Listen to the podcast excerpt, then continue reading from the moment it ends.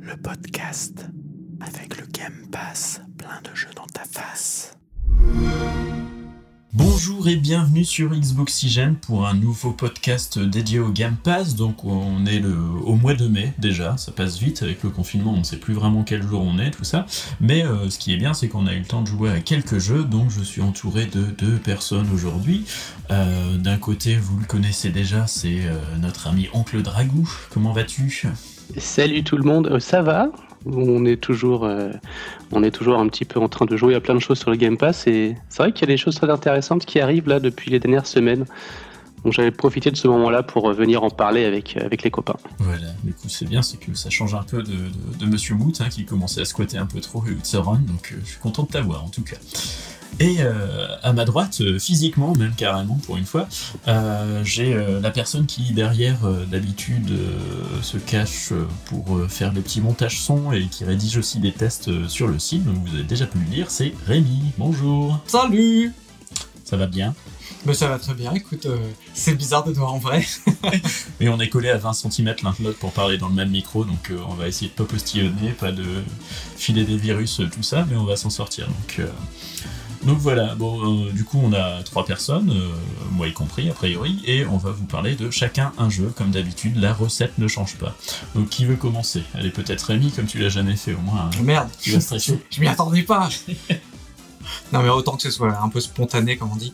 Euh, de quoi je vais parler? Eh ben euh, c'est pas très très original. Euh, je vais virer mon oreillette parce que je m'entends en triple, c'est horrible. Je vais parler de Streets of Rage 4 ou Streets of Rage 4 comme on dit en bon François. Euh, qui est sorti, ben, euh, ma foi, il y a pas mal de temps dans le Game Pass maintenant, ça fait peut-être un mois, un truc comme ça. Ouais, il est sorti le 29 avril là. C'est ça. Euh, bah en fait, bon, tout le monde connaît Streets of Rage, ou en tout cas les aficionados de Sega, j'imagine. Les vieux en fait. Ou les vieux. Bah nous sommes vieux, donc il faut, faut assumer un peu le truc. Donc du coup, c'est développé par Dotemu, qui est une petite boîte, ma foi, bien sympathique, qui avait fait l'adaptation de Dragon's Trap, de Wonder Boy Dragon's Trap Mhm. Qui était vachement cool. En tout cas, moi, je trouvais ça vachement bien. Et euh, ils ont été euh, approchés par Sega euh, ou vice versa, je sais pas. Je dirais très certainement beaucoup de conneries en fait dans ce podcast. C'est, qu'ils sont allés chercher Sega directement. je pense aussi. C'est de l'information à peu près vraie à 13%. Voilà, si jamais vous voulez vérifier. Le site d'actualité avec des vraies infos, c'est Xboxygène. Nous, c'est le podcast, donc il faut s'attendre Voilà. à qui, hein, voilà. C'est du direct. C'est ça. Donc du coup, euh, ils ont été euh, voir Sega pour dire on ferait bien une petite adaptation. Ça a été validé. Et euh, donc ça sort maintenant. Donc on va parler, enfin pour déjà parler pas du tout du gameplay, du design ou quoi, mais je vais parler de la musique. D'abord parce que important.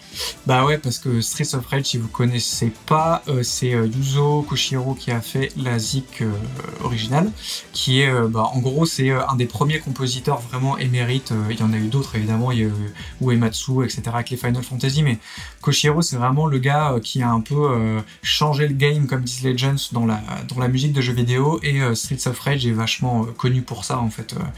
Enfin, c'est vraiment des thèmes. C'est taper Streets of Rage euh, euh, à mon avis, vous l'avez déjà entendu au moins une fois. Et euh, donc la musique de ce, de ce nouveau euh, Streets of Rage 4 a été en grande partie composée par un Français, Cocorico, et comme un connard, j'ai oublié son nom. Olivier de Rivière. Voilà, merci, Olivier de Rivière. Euh, donc, euh, qui a déjà participé à pas mal de bandes originales. Bah, Il y a Plague Tale, je Oui, pense. bah, il est sur tous les jeux justement de, de Focus en fait. Donc euh, il me semble qu'il était aussi sur Stick, ce, ce genre de choses. Ah oui, c'est possible, ouais. ouais. Et euh, d'ailleurs, c'est un gamer aussi, donc il joue au jeu euh, qui, qui compose et il joue beaucoup, donc euh, c'est- c'est- ça mérite C'est pour ça qu'il fait des bonnes musiques qui vont bien avec les jeux en fait, parce que sur le Plague Tale, elle était vraiment très bien, enfin ça, ça marchait vraiment bien en termes d'ambiance, tout ça. Ça suit l'action et ouais. Non mais euh, non mais t'as raison parce que dans Streets of, Ra- of Rage 4, du coup, je vais dire Sort 4, euh, Ouais, ça Streets of Rage 4, euh, ça suit vachement bien l'action. En fait, quand on change de- d'écran, il y a vraiment une transition. Un côté rythmique dans les combats avec la musique aussi sur les timings. Ouais. Donc ça, c'est, la bande son est chouette. Alors, je trouve qu'il n'y a pas autant de thèmes marquants que dans les les streets originaux, mais ça a le mérite quand même d'être bien au goût du jour. Après, ce qui est cool aussi dans le jeu, c'est qu'on peut mettre les musiques originales de Street 1 et 2.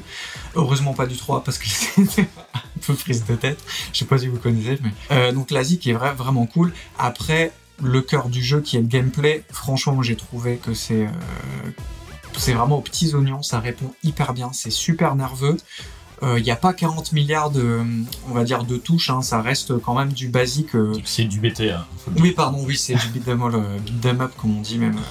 Euh, oui, c'est ça, c'est du BTA en, euh, en scrolling horizontal. Bon combat de rue à l'ancienne, double dragon, tout ça. C'est ça, avec des punks, euh, avec des gens avec des couteaux, des gens peu recommandables, des graffitis, des choses comme ça. Euh, et donc voilà, on tatane des ennemis euh, de gauche à droite avec des boss de fin de niveau, des semi-boss, etc. Et, euh, et les Streets of Rage étaient déjà hyper, euh, hy- hyper durs quand même. Enfin, à l'époque, c'était quand même bien, le challenge était bien cool. Ouais, Les- C'était un jeu pour claquer du fric dans les bandes d'arcade. Bah oui, c'est ça. Euh, et là, à ma grande surprise, même en normal, ben putain, c'est quand même. Facile, euh, facile, ouais. Ouais, c'est, c'est, c'est quand même bien chaud et c'est, c'est cool parce que euh, bah, tu te trouves pas euh, face à un jeu euh, entre guillemets aseptisé ou vraiment en mode autoroute où on, on fait un peu tout pour que tu arrives à tout faire quoi. Non non là vraiment le challenge est vraiment bien optimisé. Il y a des aides en plus, parce que quand on meurt, il propose de, de filer de la vie en plus si on accepte de baisser son score. C'est ça. Donc le score est important. dans- C'est ça, alors ouais, j'allais y venir. Donc, donc le gameplay super cool, t'as t'as euh, t'as un petit peu plus de, coups spéciaux que dans les streets euh, originaux. Euh, les combos, alors la jauge de combo est hyper hyper importante, c'est-à-dire que plus tu fais de combos, plus tu vas taper des, gens, faire des rebonds, etc., plus ton score sera élevé. Si tu te fais shooter, entre-temps, bah, c'est interrompu. Donc c'est pas si facile que ça hein, de tenir un gros combo, mais franchement, à force d'entraînement, c'est... bah c'est, c'est, c'est hyper grisant parce que tu, tu te retrouves à faire des, des sortes d'enchaînements comme ça, dans le- de tataner la gueule, et c'est, euh, c'est le cœur du jeu. Donc c'est, euh, ça, c'est vraiment important de maîtriser ça pour faire des bons scores. Et le scoring va te permettre euh, de débloquer des nouveaux personnages, sauf un que tu débloques en cours de jeu qui est Adam. Adam. Adam. Attends, J'aime bien dire, tu vois, en, en américain. On a au chapitre 4, si je ne m'abuse. C'est ça. On a publié, si vous voulez le savoir, un petit article qui re- recense tous les personnages avec les paliers de score pour les débloquer, en fait. Bah voilà. en ligne depuis quelques temps, là. Eh ben, allez voir du coup, parce que c'est, euh, ça, peut, ça peut intéresser. On a quand même pas mal à débloquer. Donc, 13 il y a- au total. Ouais, c'est ça. Bah, il y a tout le, le panel de Street 1, Street 2, Street 3, plus un euh, en bonus qui est, euh, qui est un boss en fait qu'on affronte pendant- dans le jeu. Euh, donc le, en fait, pour débloquer les personnages, bah, faut juste euh, jouer à mort, euh, faire du, du scoring, euh, avoir un, un score total en fait. Quand, quand tu finis le niveau, t'as un score total qui dépend de plein de choses, de tes combos, de la vie qui te reste, de est-ce que t'as utilisé les attaques spéciales. Euh, et donc tu, euh, tu as une note qui va de S à D, il me semble. Je crois que j'ai- pas eu pire que D, j'ai déjà eu D. J'ai déjà eu S aussi. Donc tu débloques des personnages avec des, des paliers de points. Il y a des, un côté chiant dans le sens où si t'aimes pas trop scorer, euh, voilà, je trouve que ça, ça te force à refaire le jeu, à refaire les, niveaux, euh, voilà, en, boucle, à les maîtriser. Donc voilà, si, si t'aimes pas trop ça, c'est un peu gavant. Et en même temps, ça te force un peu à, euh, maîtriser le cœur du jeu. Et, euh, et moi, j'avoue que ben, moi qui suis pas du tout complétiste dans l'âme, hein, moi je suis pas du genre à platiner mes jeux et à faire du scoring, ben, je l'ai torché. Je l'ai même testé en très difficile. J'ai pas encore testé le mode mania parce que ça doit vraiment être du, c'est vraiment être du gangbang de, de rue. Mais euh, même en très difficile, je commence vraiment à me démerder. Et euh, bah en fait, c'est ouais, c'est- hyper addictif. Ça aurait peut-être été cool d'avoir des choses à débloquer en mode vraiment défi, je sais pas, de- de- d'avoir des défis de tuer des plusieurs euh, personnages à coups de couteau, d'armes blanches, des choses comme ça. Donc voilà, je trouve que le, la manière de débloquer les personnages est voilà, faut, faut, faut s'y faire. Euh, mais c'est hyper, euh, c'est hyper addictif, c'est c'est très nerveux, le gameplay est hyper souple. Graphiquement, euh, le côté BD est super bien retranscrit. Enfin, Non, C'est les, vachement beau. les animations des personnages, enfin, quand même, ça tue. On aime ou on n'aime pas le style, mais il n'empêche que c'est un digne héritage des Street 1, 2, 3, euh, et en même temps en changeant un petit truc. Euh, c'est suffisamment long, en tout cas, ça, se fait et ça se refait, donc euh, c'est plutôt cool. Allez, on va dire petite déception sur les boss, qui sont un peu moins marquants, je trouve. Il y en a certains, je les ai passés sans même me rendre compte au final que c'était le boss de fin parce qu'il y a des niveaux plus courts que d'autres. Et Ouais. dis, ah tiens, bon, ok, on l'a plié, on passe à la suite. C'est ça. Alors que dans les streets à, à l'époque, euh, il y avait vraiment le. Enfin, je sais pas, on se souvient peut-être de, du mec avec ses griffes à la Wolverine ou, euh, ou du gros qui crache des flammes. Bon, D'ailleurs, on les retrouve euh, en bonus euh, via des bornes d'arcade à trouver dans le jeu, en fait, qu'il faut avoir en plus un taser pour pouvoir les activer au, au bon moment. Ouais, ça je l'ai compris bien après, euh, donc ça c'est assez cool. Euh, donc voilà, en fait, si, si jamais vous n'avez euh, jamais tâté à Street of Rage euh, et que vous aimez les beat'em all à l'ancienne, franchement foncez. Si vous aimez les streets originaux, foncez. Si vous aimez pas, foncez quand même parce que ça peut valoir le coup de. de- franchement, ça, ça se joue très très bien. Ah oui, et on peut jouer aussi en coopération. Ouais. Alors par contre, on ne peut jouer à 4 qu'en local. Par Mhm. contre, en multi-online, on peut jouer qu'à 2. Donc ça, c'est un peu dommage. Alors je sais pas euh, à quoi c'est dû. Est-ce que c'est des limitations de, je sais pas, du moteur du jeu, de, des serveurs? Je, ne sais pas à quoi, c'est dû. Ça aurait été cool de jouer à 4. J'avoue qu'on a des potes euh, entre nous euh, euh, qui sont très fans de la licence. Donc euh, bah, en confinement, jouer à 4, c'était compliqué.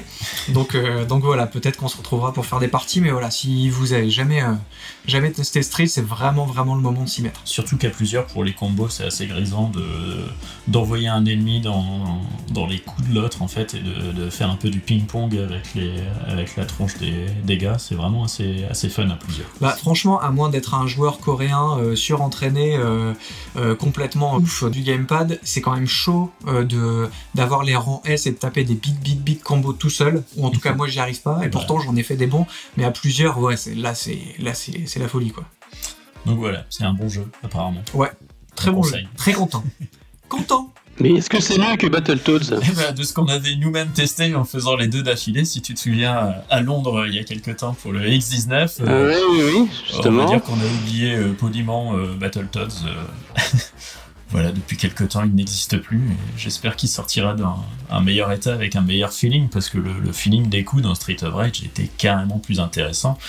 Et, euh, et surtout, ça faisait quelque chose de basique, de la baston, simple, pas comme Battletoads avec des scènes de vaisseaux euh, complètement pétés, même si c'était là dans les anciens, là ça marchait pas du tout.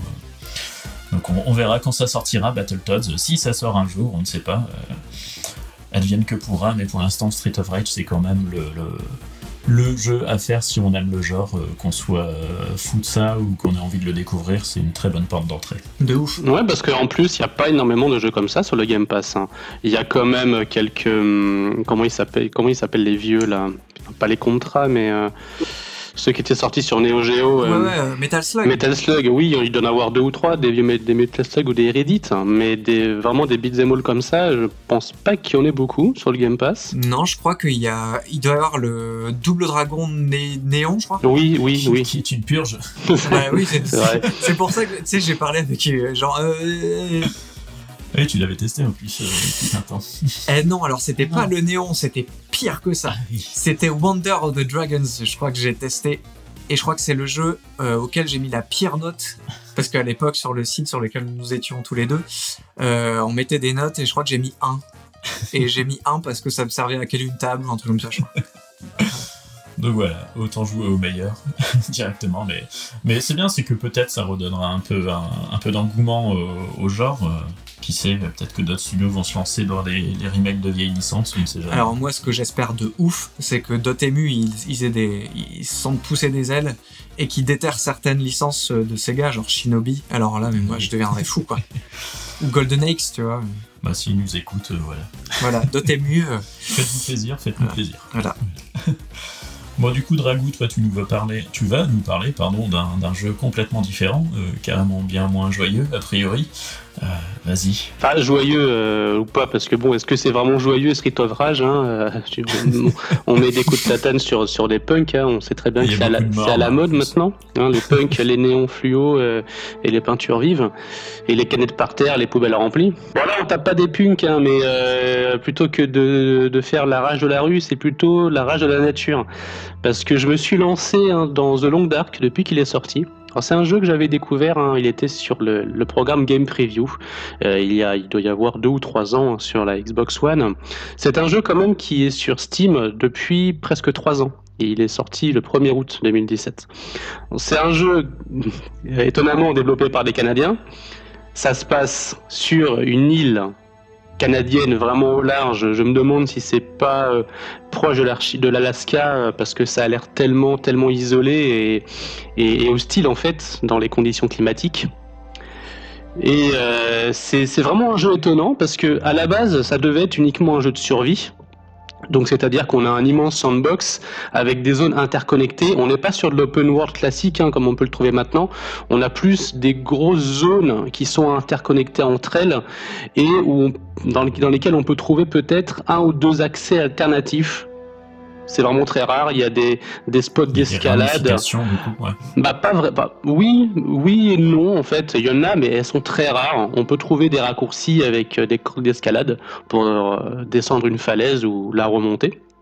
Et en fait, tout est extrêmement poussé dans la gestion de survie. Alors, habituellement, les jeux de survie, c'est quelque chose qui me saoule profondément, puisque devoir gérer euh, sa faim, sa soif, euh, la fatigue, etc. euh, L'usure dans... des chaussures. Ouais, c'est ça, mais l'usure, l'usure des vêtements est aussi prise en compte hein, dans The Long Dark. Bon, pas l'usure. Attendez, parce que c'est pas de l'usure vraiment, genre tu fais, tu fais 100 pas, ça s'use. Non, c'est si tu te fais attaquer par un loup ou un ours. hein. Tu te retrouves avec un, avec ton manteau Déchiré, par exemple, mais c'est pas de l'usure euh, euh, comme dans Far Cry 2 où tu tires un chargeur et c'est bon, ton flingue il est enrayé quoi. Non, non, c'est vraiment. En fait, ce qui est, ce qui est intéressant, c'est que contrairement à plein de jeux de survie euh, qui sont sortis à cette époque-là, cette fois-là, tout est vraiment tout est cohérent avec ce que tu fais. Euh, tu, tu, te- sens pas obligé en fait de surveiller par exemple ta jauge de soif ou de, faim euh, de façon un peu abstraite. Là, tout est vraiment géré de façon cohérente. Vu qu'il y a un gros système de loot, on doit fouiller un peu partout. Euh, comme le style graphique est très épuré, on n'a pas besoin vraiment de trop se rapprocher. On voit déjà des éléments sur lesquels on peut interagir d'assez loin. Et tout est pareil, hein, tout est cohérent dans son placement. Dans une cuisine, tu vas trouver une boîte de haricots, par exemple. Tu vas pas les trouver dans, les, dans la salle de bain. Ça, c'est rare. Euh, pas- euh, le, le pantalon, tu vas le trouver dans la commode de la chambre, hein, pas à côté de la cheminée, euh, à part de rares, de rares exceptions. Mais en fait, tout est, tout est bien foutu. Tu as des voitures hein, aussi euh, dans lesquelles tu peux fouiller, etc. Mais à la base, oui, c'était vraiment un pur jeu de survie où tu étais livré à toi-même. Il n'y avait pas de but hein, précis, mis à part euh, trouver des ressources, explorer, trouver d'autres ressources, faire du crafting, etc. Et en fait, le tout est sublimé par une super ambiance. Le jeu est développé euh, sous Unity. Alors, si vous avez joué à Firewatch, par exemple, qui utilisait aussi Unity, euh, le style graphique est très similaire. Il est moins simpliste. ça rame autant. Non, C'est déjà ça. non. Alors qu'en plus, le jeu est beaucoup plus vaste hein, et qu'il y a beaucoup, il y a de grosses conditions climatiques assez, euh, assez aléatoires qui peuvent arriver. Donc le jeu ne rame, euh, ça peut arriver hein, qu'il y ait quelques, quelques saccades.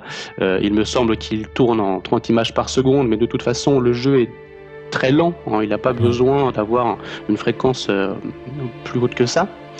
Euh, il, est, il est plutôt stable. hein.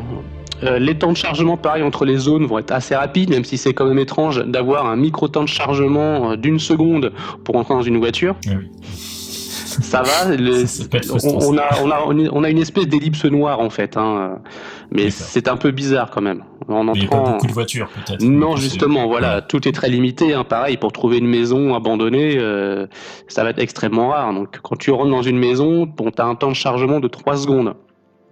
Sur, sur One X, après sur Xbox One Classic, je ne sais pas, hein, c'est peut-être plus long, et je ne sais pas ce que ça donne sur PC, c'est peut-être même plus rapide sur PC.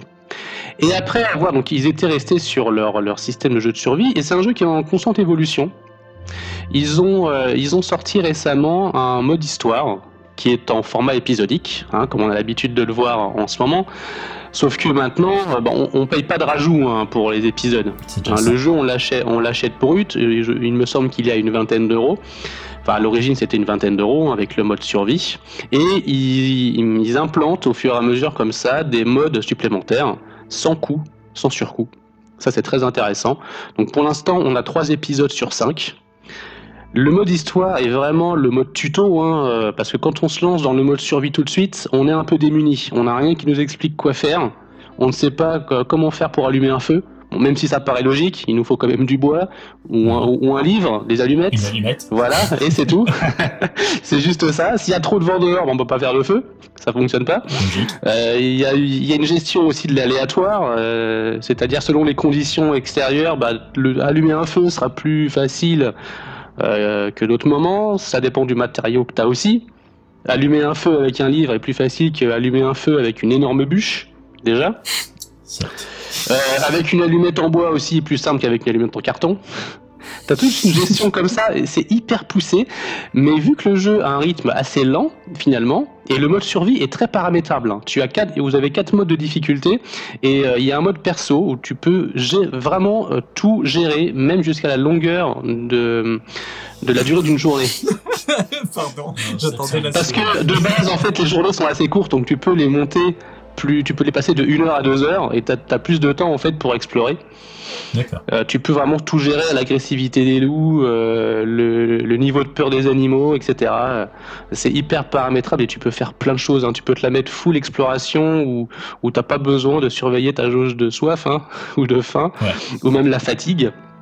Et aussi le froid, parce que c'est quand même l'élément le plus important dans The Long Dark, vu qu'on est dans des conditions euh, climatiques très très extrêmes, la température peut descendre à moins 30 des fois. Euh, il faut bien se couvrir, il y a une gestion de l'équipement aussi, du poids, euh, dans, ton sac à dos. Si tu portes, si tu dépasses le seuil, bah, tu as un risque de, de foulure de cheville. Oh, ils- franchement, ils sont allés assez loin. Et d'ailleurs, au début du jeu, ce qui est marrant, c'est quand vous le lancez, on a un premier écran qui vous, hum, qui vous avertit en fait. Vous savez, un peu comme les jeux de voiture, les jeux de rue, où on vous dit attention, respectez le code de la route, euh, les jeux- euh, faites pas ça, c'est dangereux. Bah là, c'est un peu ça. Ils disent que attention, notre jeu n'est pas une, une simulation de d'entraînement à la survie. Ne, fait- ne faites pas ça, ne suivez pas ces conseils-là dans la vraie vie, sinon vous risquez des blessures et même la mort. Ils ont expliqué, euh, vous pouvez mourir de décès hein, si vous faites ça dans la vraie vie. est-ce que tu peux attraper le Covid ou pas? Bah vu que c'est vachement isolé, euh, non je crois pas. Ça- Mais tu peux, respectées, tu peux, tu peux souffrir de dysenterie si tu bois de l'eau pas potable. Ah, c'est bien aussi. Et ça. si tu manges de la viande de loup, tu peux avoir des parasites intestinaux, Ah, puisque ce sont les animaux carnivores. Ouais, ouais, c'est vachement bien foutu.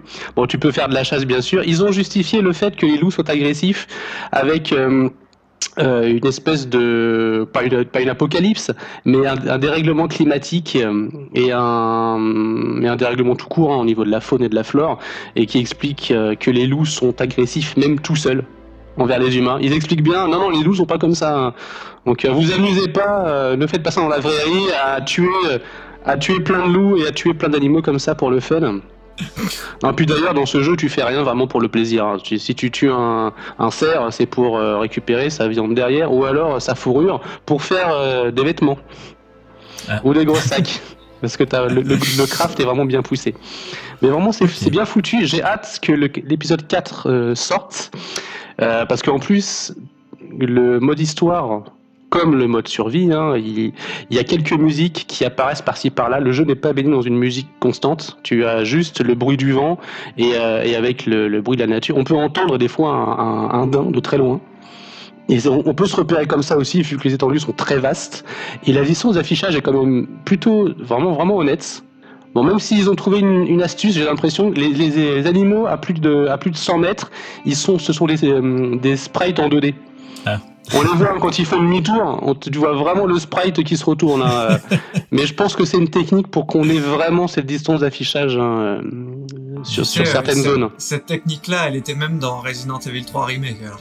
Bah, ils, ouais, ils ont même baissé le, ils baissaient même le, le FPS des animations hein. quand Ouais. ils étaient à, à plus de 20 mètres, euh, ils naviguaient à 15 FPS, c'était horrible. Et euh, un truc, un truc rigolo dans le mode histoire, tu, on, on rencontre en fait euh, très peu de PNJ. En général, c'est un PNJ par, par épisode. Et dans l'épisode 2, on a un vieux bûcheron qui est doublé par David Hater.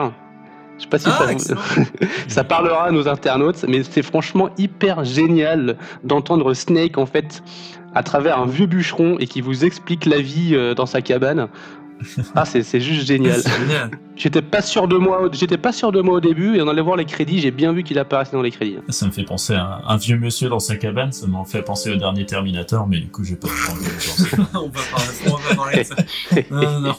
Non, c'est vraiment un jeu à essayer. hein. Par contre, bon, vous pouvez très bien ne faire que le mode euh, histoire, puisque le mode survie, euh, euh, bah, pff, ça, il risque de prendre, euh, bah, de vous prendre un bon paquet de temps. Donc, c'était excellent pendant le confinement. hein. Je me suis plongé dedans. euh, et il y avait aussi un autre- dernier mode de jeu qui s'appelle le mode défi, où on a euh, six missions en fait, et on a un temps limité pour le faire. Par exemple, euh, récupérer un pistolet euh, de détresse et tirer une fusée dans le haut d'un phare.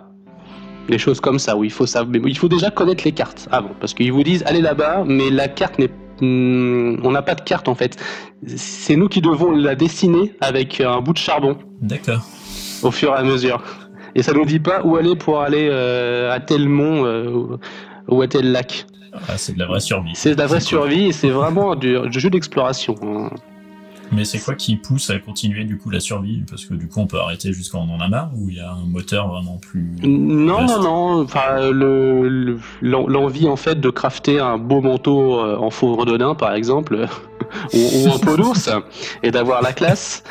Mais en fait, toutes les zones, je pense que euh, une fois, une fois exploré toutes les zones du jeu, puisqu'il doit y en avoir une bonne dizaine, euh, bon, je pense que là, ça perdra, ça perdra un intérêt. Mais pour information, euh, sur le mode survie, je dois en être à à une bonne dizaine d'heures et j'ai exploré vraiment complètement que trois zones de jeu. D'accord.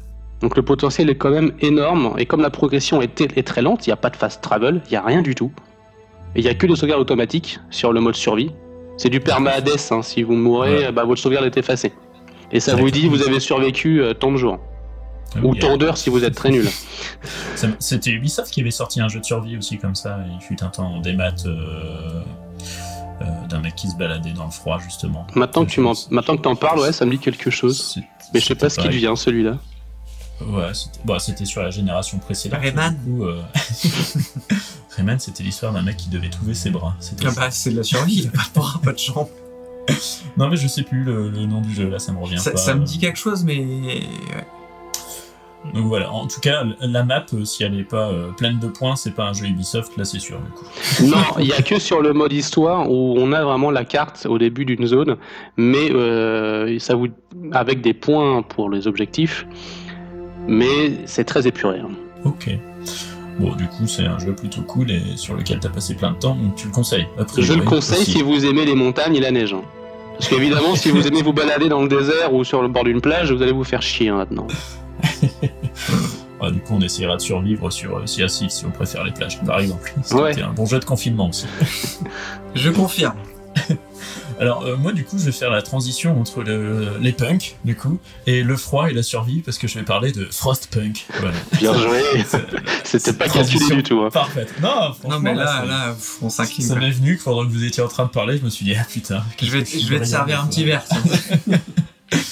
Donc voilà, Frostpunk, euh, c'est un jeu de survie, mais qui n'est pas vraiment un jeu de survie parce que c'est un jeu de, c'est un city builder en fait. Donc euh, euh, c'est développé par ceux qui avaient fait This War of Mine, hein, qui était euh, donc l'histoire de, de ces survivants en pleine guerre à Sarajevo dans, dans dans leur maison pendant que les soldats vivaient leur plus vie à se tirer dessus. Ben, il y a des gens qui souffraient derrière.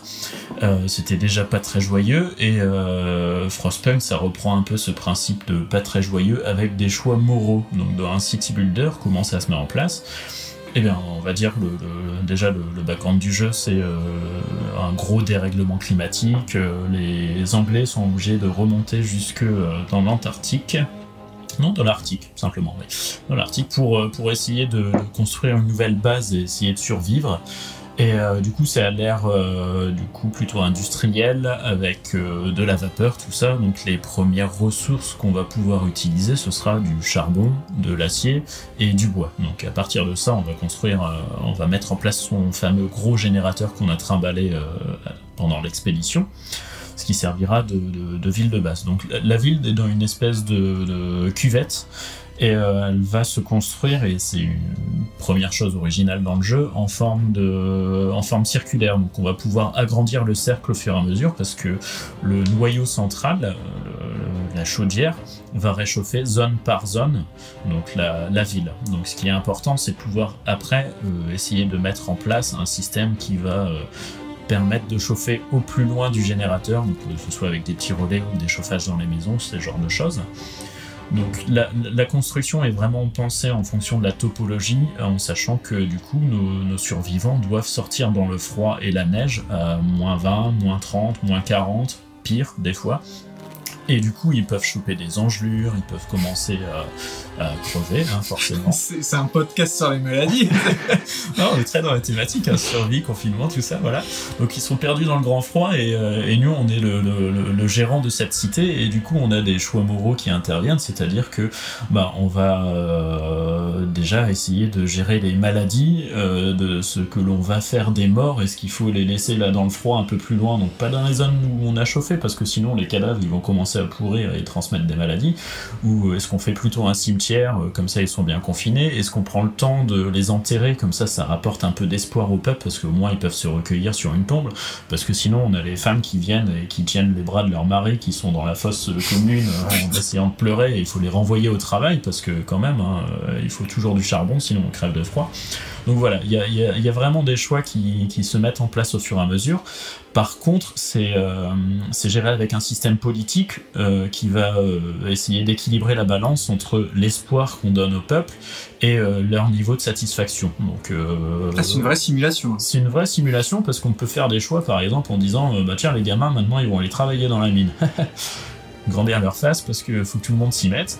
Ou alors, euh, bah, justement, le choix par rapport au cimetière, c'est important parce que, que les gens puissent euh, aller euh, faire leur deuil, ça leur redonne un peu plus d'espoir que de se dire bah, on a abandonné les autres gens derrière nous. Ou alors, on a choisi politiquement de faire des greffes d'organes pour, euh, pour essayer d'avoir un maximum de survie. On peut même transformer les, les cadavres en engrais s'il faut. Enfin voilà, il y, a des choix politiques comme ça qui sont pas très. Euh, c'est pas, un Simulator ton truc.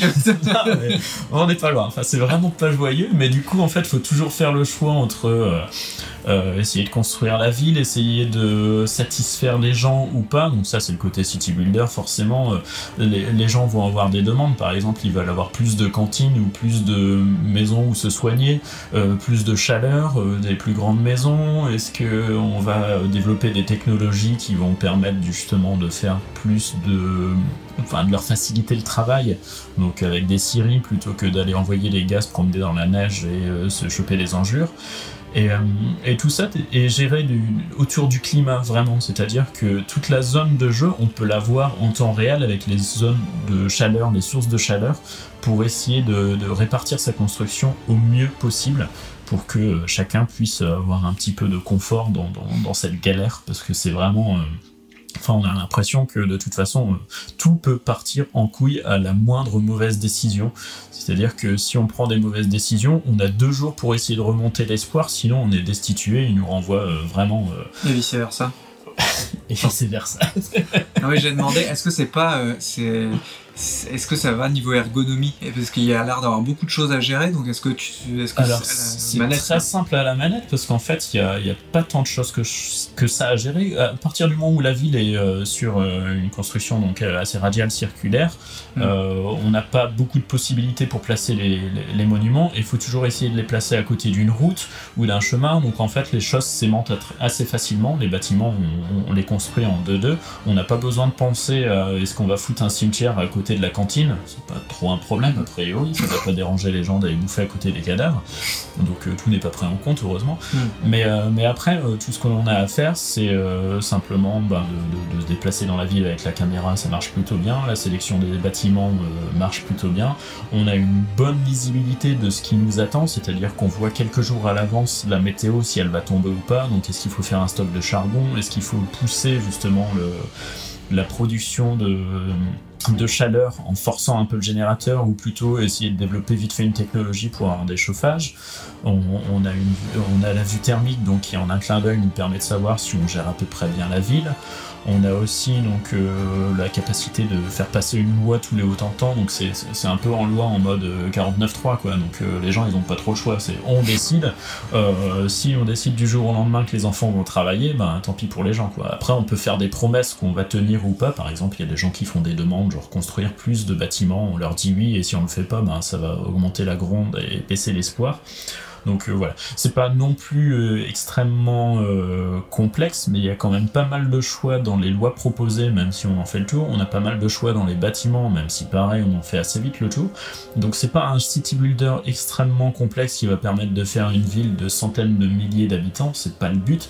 Le but c'est d'essayer de survivre, de faire un peu d'exploration en envoyant justement des gens chercher des ressources un peu plus loin, découvrir des nouvelles technologies, ce genre de choses. Donc c'est vraiment un mix entre le city builder et la survie. C'est plutôt bien équilibré sans être profond dans tous les, dans tous les genres en fait. Mais, euh, mais voilà, c'est quand même plutôt bien foutu parce que la neige est gérée en temps réel, donc on voit les traces des pas dans les gens. S'il commence à faire plus froid, la neige revient. Dès qu'on va mettre un peu de chaleur, ça va fondre. Donc visuellement, c'est quand même plutôt joli, c'est assez lisible. c'est quand même un peu monochrome, hein. c'est du gris, du blanc, du bleu, on est dans le froid à plein nez. Mais euh, l'ADA, du coup, côté industriel, tout ça, c'est quand même plutôt chouette. Les musiques sont, font passer un bon moment. Dans l'ensemble, c'est vraiment euh, c'est- un bon petit jeu euh, vraiment à faire quand on a envie de se prendre pas trop la tête, mais quand même un peu, parce que c'est pas évident. C'est pas Streets of Rage non plus. tu- Non, non, non. Après, par rapport à This War of Mine, on n'a pas vraiment d'empathie pour les habitants parce qu'on les côtoie pas au quotidien. Tu vois, on, on va pas apprendre euh, le- le- la vie de telle personne et euh, c'est pas un dur euh, dilemme que de prendre le choix de laisser euh, des gens mourir pour plutôt en sauver d'autres. En fait. Tu, tu veux dire qu'en gros, quand t'es pas proche des gens et que tu les diriges de manière un petit peu plus globale, t'as aucune empathie? Je veux C'est pas. Putain, c'est pas réaliste ce que tu dis. ouais. Non, c'est pour ça que c'est très intéressant comme jeu parce qu'on voit justement, euh, d'un point de vue politique, comment gérer une grande crise. En ce moment, c'est assez intéressant à regarder dans la vraie vie. Du coup, je m'étais dit, bon, dans un jeu, est-ce qu'au moins celui-là est assez réaliste? Et ouais, vraiment, ça marche. Sauf Mm. que bah, quand ça marche pas trop pour les politiciens, ils se font kicker dans le froid et ils crèvent comme des merdes. Mm. Donc, euh, c'est une bonne morale. une- C'est- pas mal parce que en- dans les trois, donc dans les trois joueurs euh, qui vous ont décrit des jeux, donc il y a quand même euh, de la survie avec euh, gérer de la, je sais pas, les maladies et tous les trucs. Enfin, il y a quand même beaucoup de beaucoup de choses à gérer. Toi, il y a des trucs politiques et tout. Moi, je suis un connard qui tape sur des gens, donc faites votre choix. Quand même. On voit un peu l'orientation. hein. Non, mais c'est bien, encore une fois, et c'est la conclusion de chaque émission, décidément. Il y a tellement de jeux différents et qui pourront plaire à tout le monde dans ce Game Pass. euh, voilà, ça, Mm. ça va devenir un peu le, le, le gimmick de fin d'émission. Jouez, découvrez des choses, faites-vous plaisir et, euh, et venez vous, nous partager vos, vos expériences aussi. Et si vous avez aimé les jeux dont on a parlé, ben, n'hésitez pas. À- nous le dire aussi, parlez-en autour de vous, Euh, on n'est pas là pour faire la promotion du service, mais faire la promotion des bons jeux avant tout, et euh, il y en a bien assez pour tout le monde, donc, euh, donc voilà, c'est bien, c'est pas cher, il y a plein de jeux, donc c'est cool. bien, je vous remercie en tout cas d'avoir été présent pour cette émission, d'avoir bravé les intempéries et, et les aléas du temps pour trouver un petit moment avec nous. Euh, du coup, Dragou, à une prochaine. J'espère Ouais. que tu vas survivre le plus longtemps possible. Ah oui, ce serait intéressant une prochaine fois de parler d'un jeu pourri sur, euh, le, sur le, le podcast et pas que des jeux bien. Ça changerait Ah, un je crois que l'avais fait, un jeu que j'avais pas aimé, je crois, la, la Creature in the Wild, je l'avais pas trop aimé la dernière fois. Donc, euh, Mais ouais, je vais essayer de trouver un jeu que j'aime pas pour en parler, parce que j'aime bien parler des jeux que j'aime pas. Et on va faire un podcast entier sur les jeux qu'on n'aime pas. Ah ouais, putain, la chiche thématique. Tous ces jeux que tout le monde aime bien et qu'on déteste, histoire de rager un peu. Oh non, hein, on va pas être d'accord. hein. Voilà, bah du coup, merci Rémi d'avoir été présent aussi. Eh ben merci à toi, ce fut un plaisir. Et euh, chers auditeurs, on se retrouve euh, le mois prochain euh, pour d'autres émissions de tout genre, du blabla ou du Game Pass, on verra selon ce que l'actualité nous permet. À bientôt alors, bisous Ciao